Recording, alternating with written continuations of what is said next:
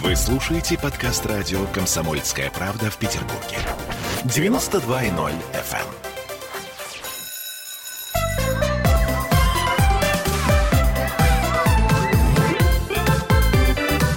Родительский вопрос. Всем привет! 11 часов и 3 минуты в городе на Неве, и мы начинаем наш разговор с вами о детях и о вас, конечно же, дорогие родители. А с вами, как всегда, Ольга Маркина.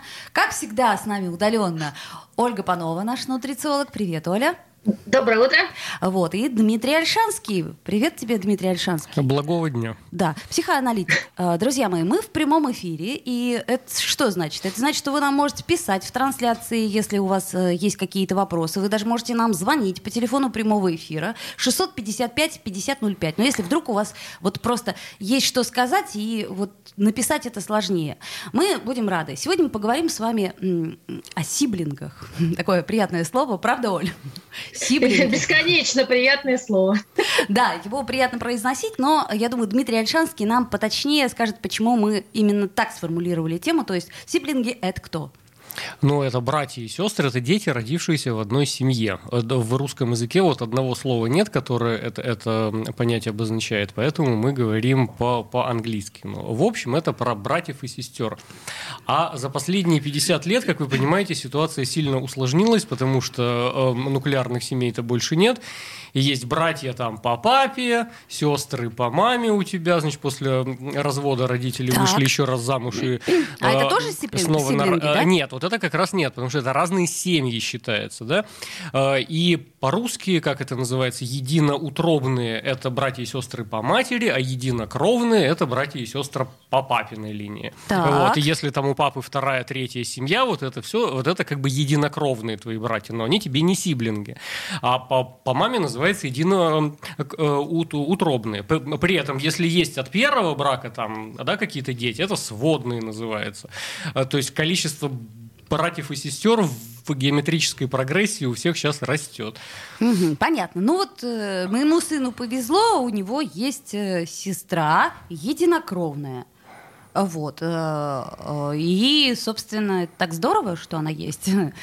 Мне не надо стараться еще одного ребенка рожать. Она уже большая, и это очень хорошо. А, ну, давайте признавайтесь мне, э, в, в каких семьях выросли Оля, Нужно признаваться, прям честное слово. Ну, я имею в виду братья и сестры. Ну, у меня э, есть э, сестра, э, вот как раз у меня, Дмитрий, вопрос был, э, сводная, да, ну, как по маме, у нас мама одна, папа у нас разные. Ну вот, соответственно, здесь как бы это понятие, понимаю, что не подходит, и я что-то чуть села и загрустила, что у меня как раз-таки нет э, вот совсем-совсем единокровного ни брата, ни сестры, вот, я такая одна уникальная, в общем-то, делить нечего не с кем. С одной стороны, с другой стороны, наверное, грустно. Но у меня у бабушки 19 внуков э, по маминой линии, вот, по папиной линии, честно говоря, не считала, там тоже большое количество, но так как мама с папой были в разводе, я там общаюсь всего лишь с пятью братьями и сестрами. Ну, то есть с ну, остальными ну, всего не общаюсь. Лишь, всего лишь с пятью, действительно. В наши дни это так, так немного. Но, э, но могу поделиться одной вещью. У меня, э, значит, когда я а, с мамой еще жила, соседи были, там были брат с сестрой, они внешне были очень похожи, у них разница была Э, где-то 5 или 6 лет, я не помню. Вот. И вот э, когда Дмитрий произносит это слово относительно братьев и сестер, мне все время вспоминается, как старшая сестра бегала и его просто мочила, простите за слово. То есть у них такая любовь была, что вот она все время воспитывала. Вот. Но с другой стороны, они при этом были очень дружные. Ну вот, то есть они то подерутся, то помирятся, то хохочут вместе. Ну, в общем, как-то у них все время шкалило туда-обратно. Ну вот. Но э, меня, честно честно говоря, иногда брала зависть. Хотя э, у меня вот тоже как бы и сводная сестра, я выросла э, в такой семье, где у отчима был сын, у него uh-huh, мама умерла, uh-huh. и он тоже с нами жил. То есть, то есть семья тоже не маленькая была. И как отношения ну. складывались? Ну, то есть были проблемы, были конфликты, но наверняка были, естественно. У нас очень сложно, если честно. Э, то есть там изначально конфликт был заложен даже не в нашей семье, а в семье отчима. Это все отражалось на нашей семье. Вот, поэтому там, как сказать, здесь хотелось бы поделиться как бы, дружной семьей и всем остальным, но как бы, свидетельство о том, что я в 17 лет сбежала из семьи, наверное, говорит о, о многом. О том, что, что не все так было гладко. Ну, собственно, да, если мы э, сейчас вот обратимся к нашим слушателям, э, дорогие друзья, вы вспоминайте о своих отношениях э, с своими э, сиплингами, я так э, слово Демина, а, братьями и сестрами, э, сводными и несводными. Давайте вот, собственно, сегодня такую тему возьмем широкую, потому что а, очень сложно, на самом деле очень сложно построить а, отношения а, в дальнейшем комфортные, насколько я понимаю, Дмитрий Альшанский. То есть я имею в виду, что если у вас были проблемы с братьями и сестрами, то почему вы думаете, что у ваших детей, например, их не будет? Они же тоже могут быть. А, ну, тут прямой закономерности-то нет. Может, да, может, нет. Если у вас были проблемы с мамой, это не, не значит, что у ваших детей будут проблемы с мамой. Совсем не обязательно. Вот видишь, э, ты специалист, а не я. Обращайтесь. Да. Это я к чему а говорю. как же, а, Олечка, а у меня вопрос. А, вот отношения с мамой и копирование. А как же, например, э, копирование дочери, отношение к матери, если у дочери с матерью не очень хорошие отношения? А, так у всех же разная корочка головного мозга, да. Э, кому-то подходят эти черты характера, а кому-то, скажем, не подходят. Э, и опять же, что вы ребенку заложите, да, если вы его воспитываете как максимально удобного, да, то тогда у вас и не будет конфликтов. И, кстати, в скобочках, скажем так ли это хорошо, когда у вас ребенок супер покладистый, и никаких конфликтов с ним не возникает. А если вы его готовите к тому, что мир это боль, например, да, и страдания, это совсем другая Как история. мы, собственно, помним из э, комментариев прошлой передачи, и не только в прошлой. А, вот, поэтому ребенка надо в том числе учить и построению конфликтов, а как иначе-то? Как ты создаешь конфликт, как ты ведешь себя в этом конфликте, как ты выходишь из него, когда-нибудь тоже об этом поговорим. Обязательно этому детей надо учить.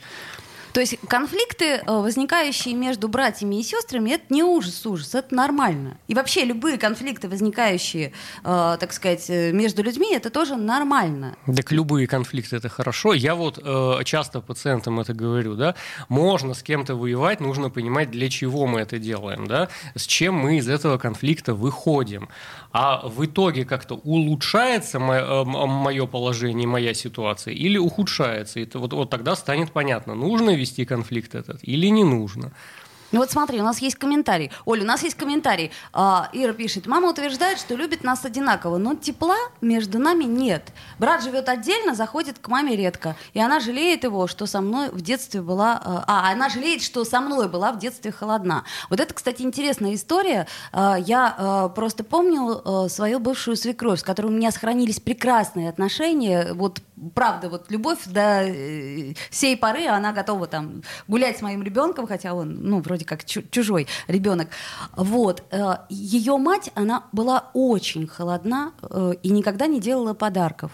И вот этот вот холод, который она смогла преодолеть только спустя много-много лет, когда я пришла в эту семью и сказала, «Эй, а что это вы тут все такие грустные?» Вот. И стала дарить подарки, и стала куда-то их приглашать, как-то вот, вот это вот все. А у нее было два старших брата, и отношения все равно какие-то были вот очень такие, как это сказать, дистантные. То есть, э, ну, это вот все же, мне кажется, мать задает тон Мать и э, отец? Не обязательно мать, мне кажется, потому что у нас, например, э, таким человеком, который задавал тон вот этому большому семейству всего а, обобщения, была бабушка. О.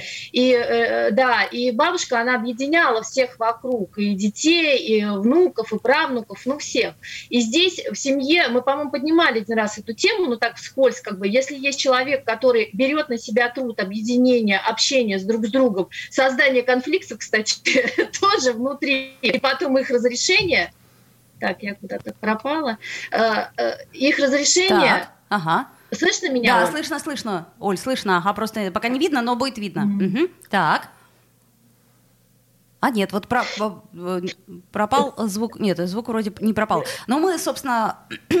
Да, Оль, я, я слышу, ага, да. Отлично, ну, в общем, так. если есть... Да, прошу прощения, что случилось. Если есть э, такой человек, который все это объединяет и который пытается не пытается, а который э, именно как центр да, семьи, uh-huh. то это очень важно. И когда такое теряется, то э, либо, либо кто-то на себя берет эту функцию и ведет дальше, либо немножко все разваливается. Но, э, с другой стороны, есть еще у меня одна ремарка. Мама, во-первых, никогда не любит детей одинаково, это априори. А, а второе, э, в любом случае, мама не должна любить своего ребенка, я считаю так. И если как бы она его не любит, но она к нему как бы хорошо относится, то это уже неплохо.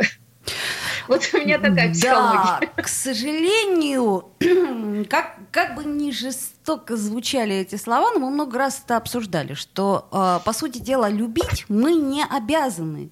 Вот в чем дело, правда, Дмитрий Альшанский? То есть, ну, ну, если вот у вас получилось так, ну, ну, ну вы все равно все делаете, покупаете одежду, там, кормите, одеваете, гуляете. Это я к чему говорю? К тому, что у нас э, буквально меньше минуты осталось до рекламы. Я э, еще раз напомню наших, нашим слушателям, вот я вижу, что пишут комментарии, значит, что мы, во-первых, э, в социальных сетях, а именно ВКонтакте у нас трансляция, вы под ней можете писать нам вопросы. Также у нас есть телефон прямого эфира, если хотите, можете позвонить, э, плюс 7 нет, 8, 812 655 5005. Вот. И сегодня мы говорим об отношениях братьев и сестер а, о том, как они складываются. Складываются ли они хорошо, складываются ли они холодновато. То есть рассказывайте свой опыт. Мы попробуем разобрать и попробуем какую-то единую, так сказать, канву к этому, э, ко всему приложить. Вот пишет нам Андрей, у меня один сын, у подруги дочь и сын погодки. Она говорит, что у дочки характер мужской, а сын мямля, я думаю, что на этом мы как раз сделаем паузу, послушаем рекламу, а после рекламы обсудим. Мямля. А, хорошие комментарии нам пишут. Родительский вопрос. Вы слушаете подкаст радио «Комсомольская правда» в Петербурге. 92.0 FM.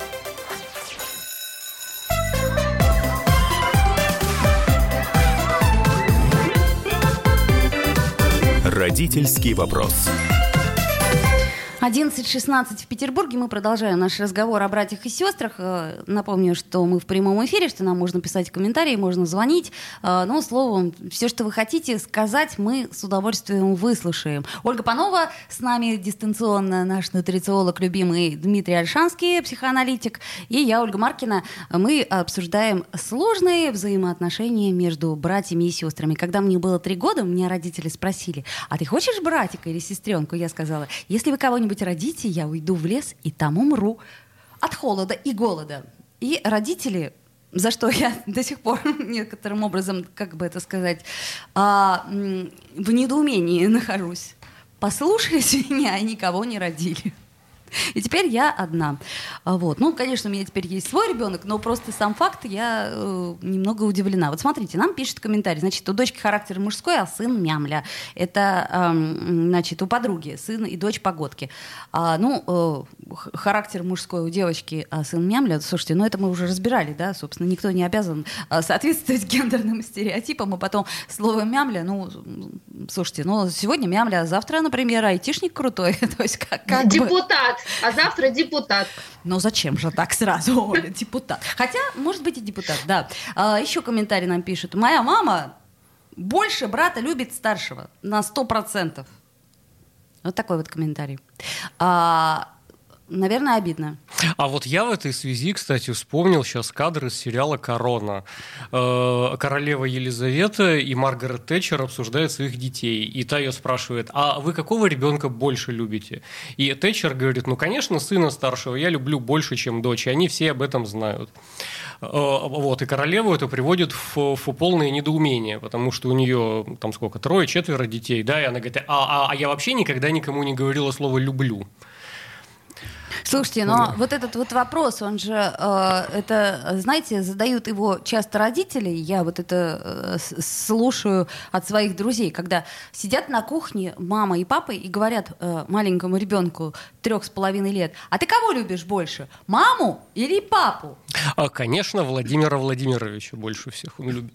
Это само собой. Причем бортка Владимира Владимировича. У меня был опыт, знаете какой? Э, у меня бабушка была э, очень, э, ну вот, объединяющим человеком, но в то же время, знаете, она, мы все время ее спрашиваем, бабушка, ты кого больше любишь?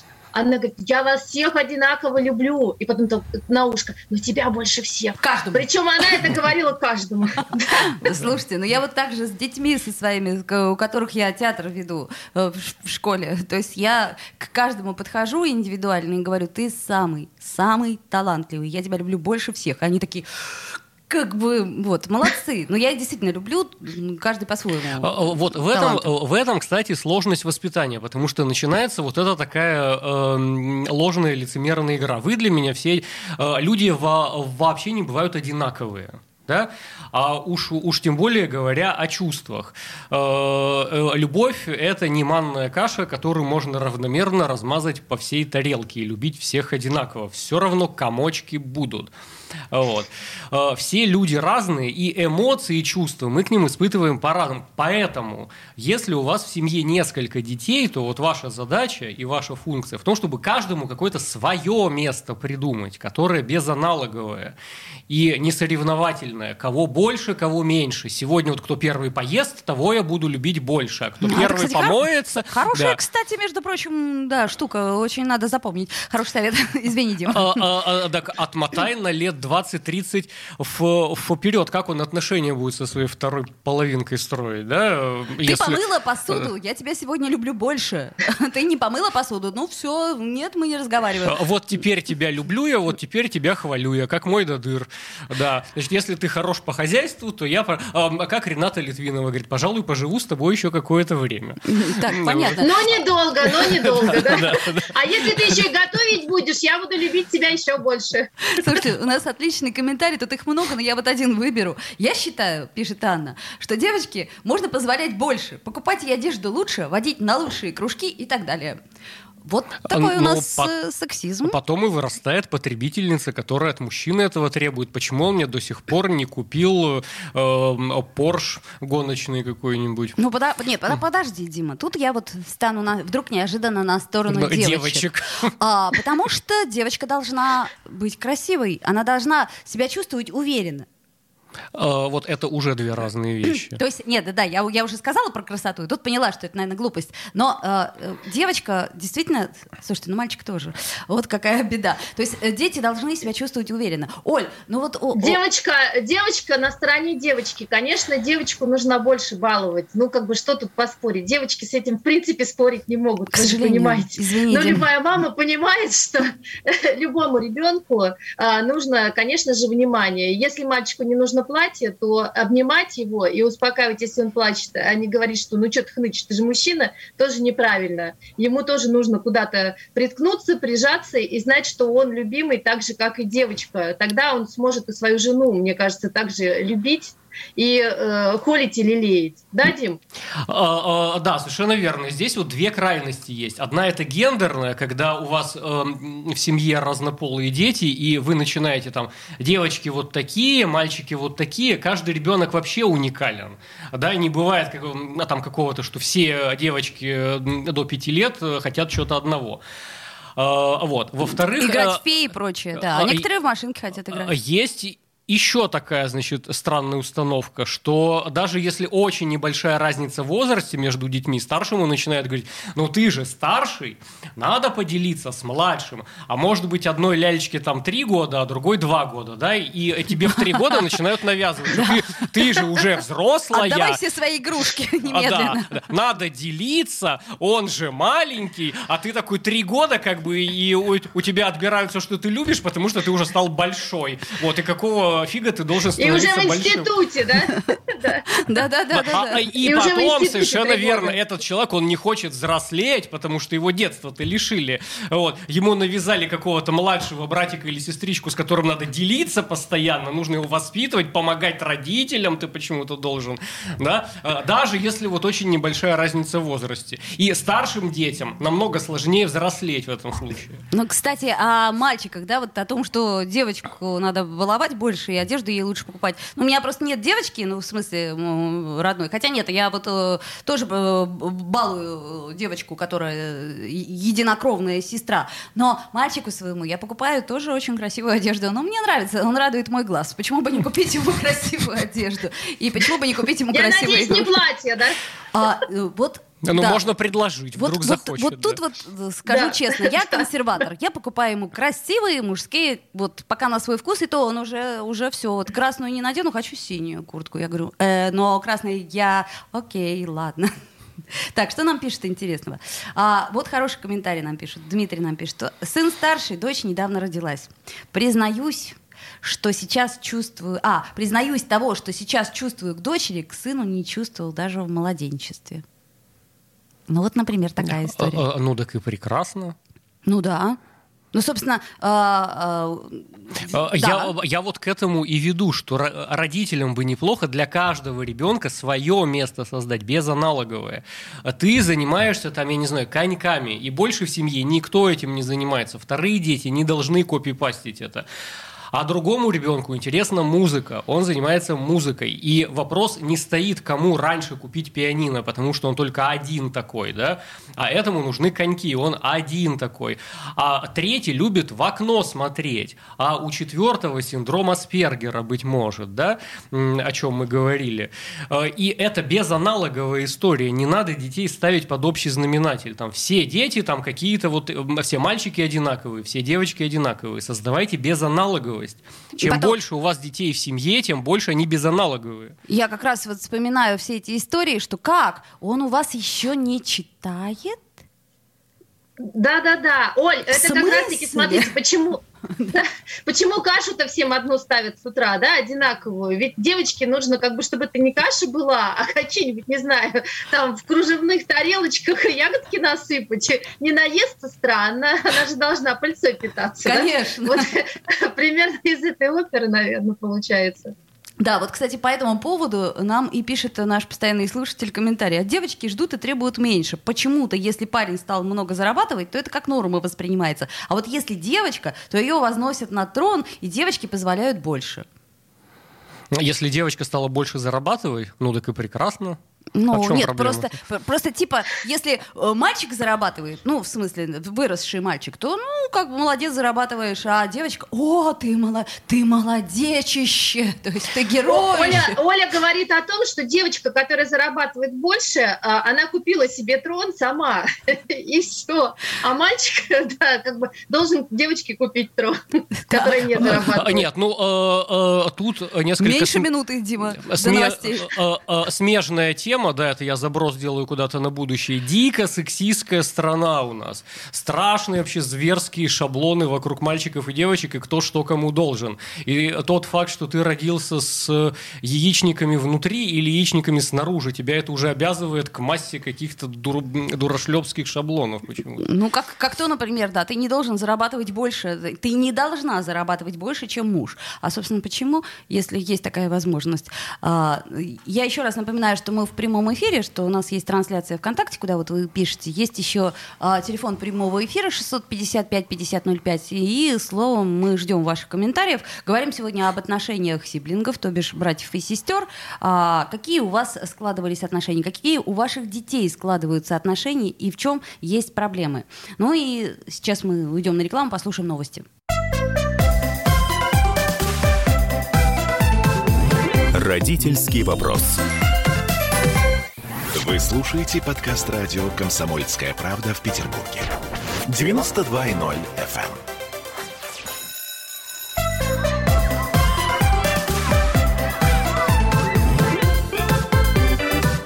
Родительский вопрос.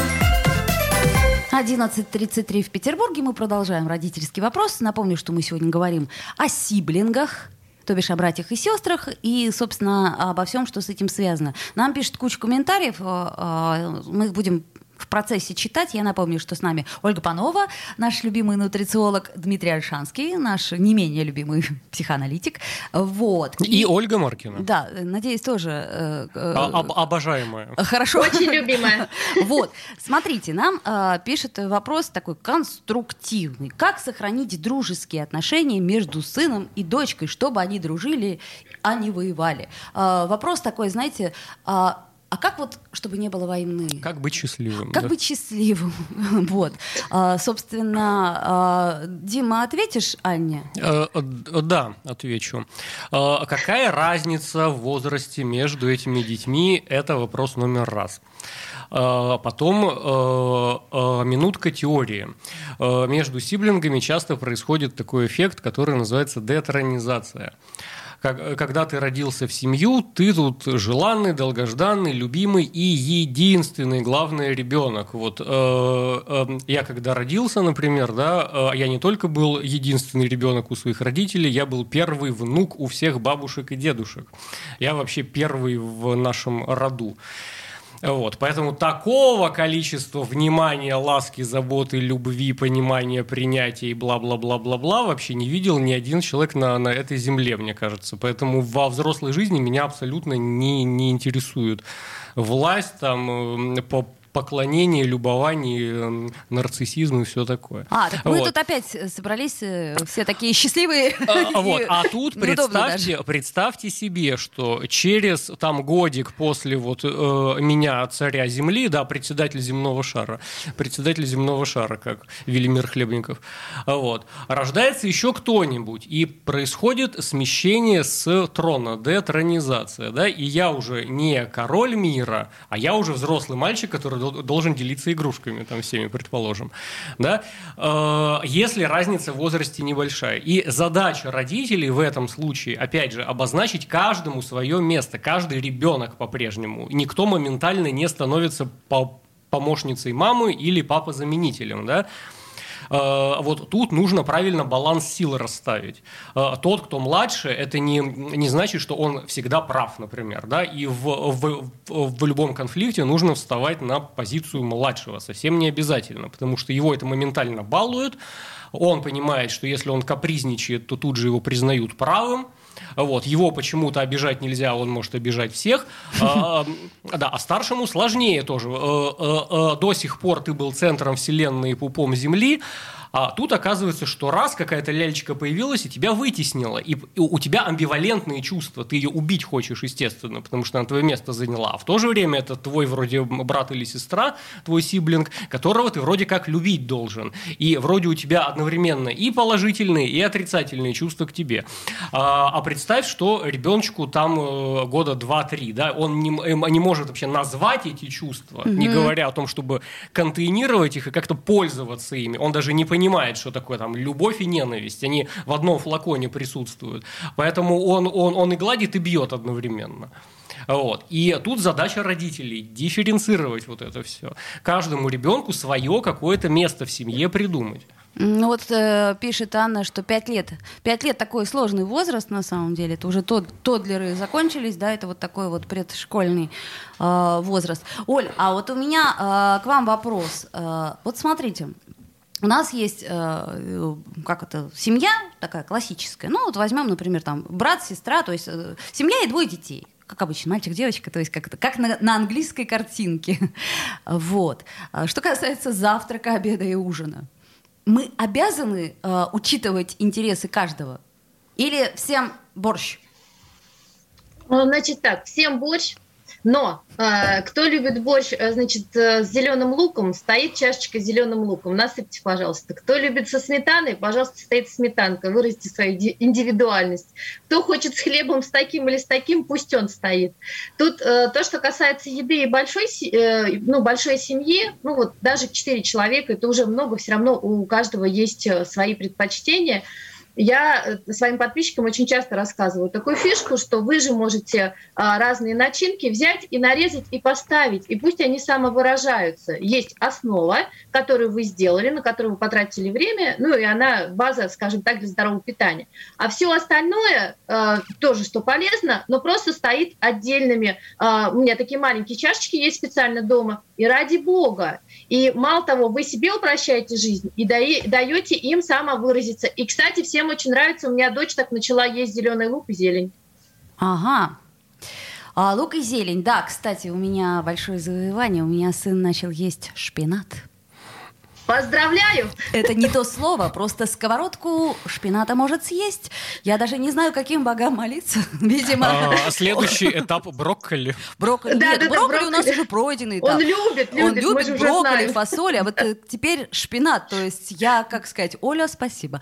А вот. э, Я предлагала, предлагала, и, наконец, опа, захотел. Так, а, что нам пишет? Значит, сын у меня старший, пишет Дмитрий, дочка совсем маленькая, люблю одинаково, но при этом любовь разная, не потому что мальчик и девочка, а потому что характеры разные. Ну, логично ну, же, вот, да? естественно, да. Дети разные, чувства у вас с ним разные. А Если у них в возрасте разница больше 6 лет, так они вообще как бы и не очень-то сиблинги, потому что э, разные э, возрасты, разная психология. Этот уже в школу пошел, а тот еще только соску берет. Вот. И а, они уже и не конкурируют, скорее всего, между собой. Нет, ну если в школу пошел и... Слушай, а вот, кстати сказать, какая оптимальная... Я понимаю, что это очень, э, э, как сказать, вопрос такой смешной и наивный, но какая оптимальная разница в возрасте? Оптимальное для чего? Для того, чтобы было вот как-то все хорошо, вот чтобы и мама выдохнула, и как, я, я так пытаюсь, как, как сказать, подослать везде соломки всем. А, такого не бывает. Ну, вот А, и, и- иногда так бывает, что там женщина думает, сразу отстреляюсь, там рожаю по- подряд там 3-4, например, да. А, И все нормально бывает, а бывает нет. А, Иногда большая разница в возрасте. И э, тут, кстати говоря, можно уже сделать работу над ошибками и следующего ребенка более там осознанно прокачивать. например. А может быть Согласна. наоборот. А может быть наоборот. Ты первого там носишься с ним по всем кружкам, там, значит, монтессорям и все остальное. Вот. А второй уже на расслабоне для удовольствия. Так, одной левой рукой ведешь и, как ты говоришь, встраиваешься в этот поток, и все здорово тебе. Ты уже не носишься с ним. Ну, второй ребенок все-таки, мне кажется, по- полегче, чем первый. А вот нам Дмитрий все-таки продолжает э, сексизму добавлять. Сын моя гордость, даже когда косячит, много от него жду и требую. Но для меня он будущий мужчина. А считаю, что мужчине глупость непростительна. А дочка, она девочка. А она девочка, ее вообще по-другому воспитывать надо. На- по- Он унижает на самом деле свою дочь, потому что он изначально думает, что она глупая. Она может быть умнее, чем э, его сын, простите. Вот А, здесь с- та- такая вещь. К Надо- сожалению, э, жестко соглашусь, да.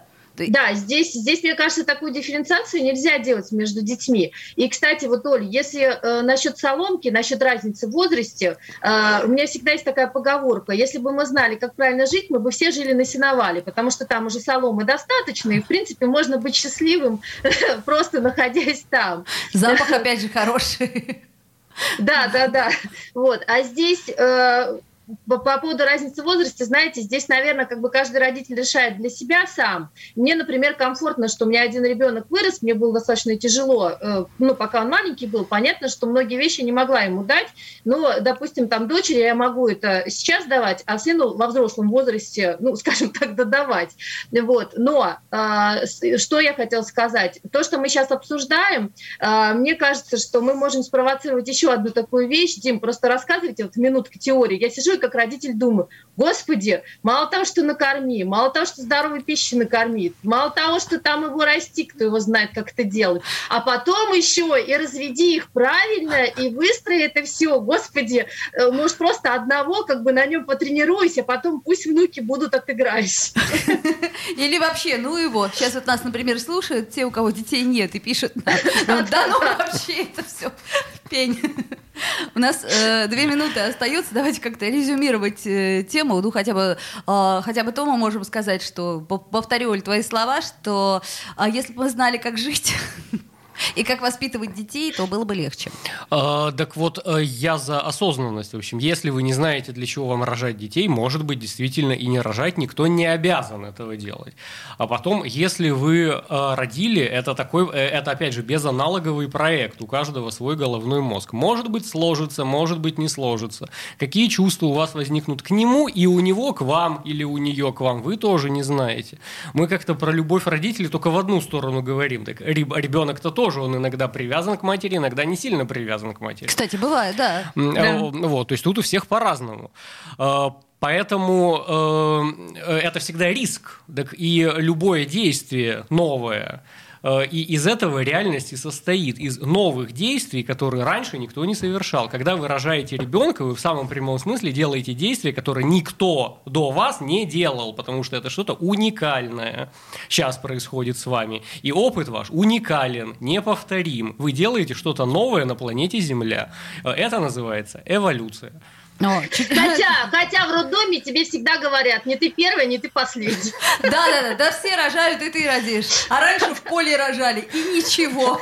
И все как-то да, выживали. А, вот, ну, про поле мы, конечно, говорить не будем, но на самом деле, друзья мои, а, что касается шкалы Векслера, это так называемый IQ, да, для детей Бине, для чуть постарше Векслера, а, неважно, мальчик или девочка, тут, наверное, самое главное, это что у него по шкале, так сказать, интеллектуальной. Ольга Панова, Дмитрий Альшанский, Ольга Маркина, Ивановна. До встречи, друзья. Увидимся. Всего доброго. Родительский вопрос.